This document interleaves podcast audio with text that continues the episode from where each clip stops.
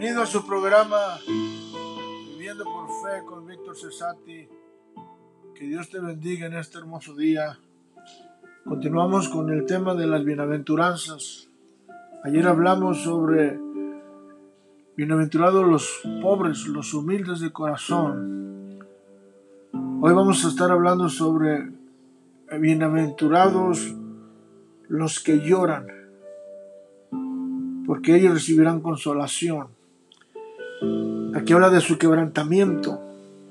Ayer hablamos de su humildad, hoy hablamos sobre su quebrantamiento.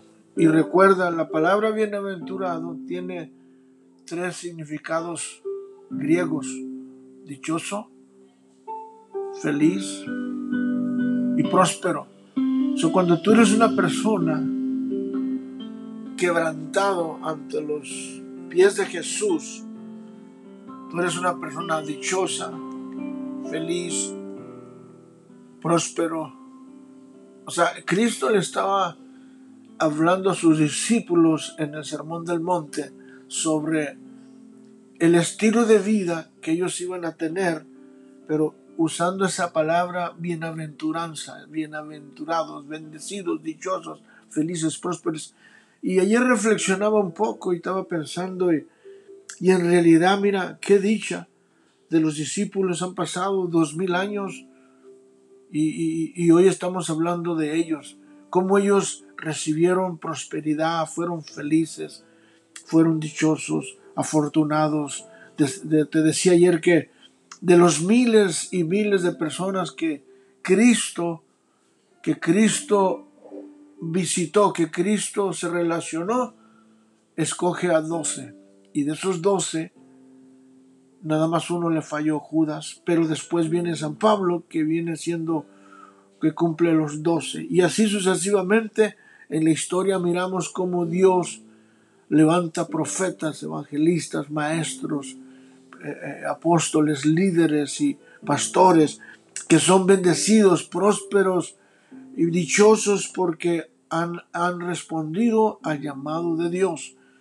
Y, Jesucristo está aquí nada más enseñándole a sus discípulos la importancia de tener ética cristiana, la ética, el estilo de vida, su, su, su, sus actitudes, sus cualidades su comportamiento hacia la gente, hacia los demás. Y, los que, cuando hablamos de, de, bienaventurados los que lloran, decíamos su quebrantamiento, son dichosos, felices, y dice, los que lamentan por su pecado, los que están quebrantados, y Dios perdóname.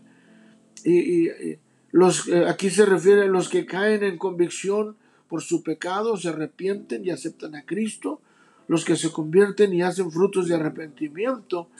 Y David era un gran ejemplo de eso. Él usa el Salmo 51, donde, donde él, este, este, después de pecar, llega a la conclusión y, reconoce su pecado y, y, está ante Dios pidiéndole clemencia, pidiéndole perdón.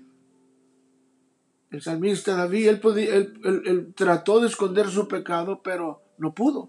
Lo confrontó el profeta Natán y dice, dice el Salmo, el Salmo 1, dice, ten piedad de mí, oh Dios, conforme a tu misericordia, conforme a tu multitud de tus piedades, borra mis rebeliones, lávame, lávame más y más de tu presencia, limpia de mí, dice, mi pecado. Porque yo reconozco, dice, mis rebeliones y mi pecado está siempre delante de ti. Contra ti, contra ti he pecado, he hecho lo malo delante de tus ojos, para que sea reconocido justo en la palabra y tenido por juicio. aquí está bien quebrantado David. Son bienaventurados los quebrantados, bienaventurados los que lloran, los que están ante la presencia de Dios clamando por misericordia, pidiéndole Dios, ten misericordia de mí, perdóname por mis pecados y por habidos y por haber. Este es tu programa Viviendo por Fe con Víctor Cesati. Que tengas un excelente día y que Dios te bendiga. Amén.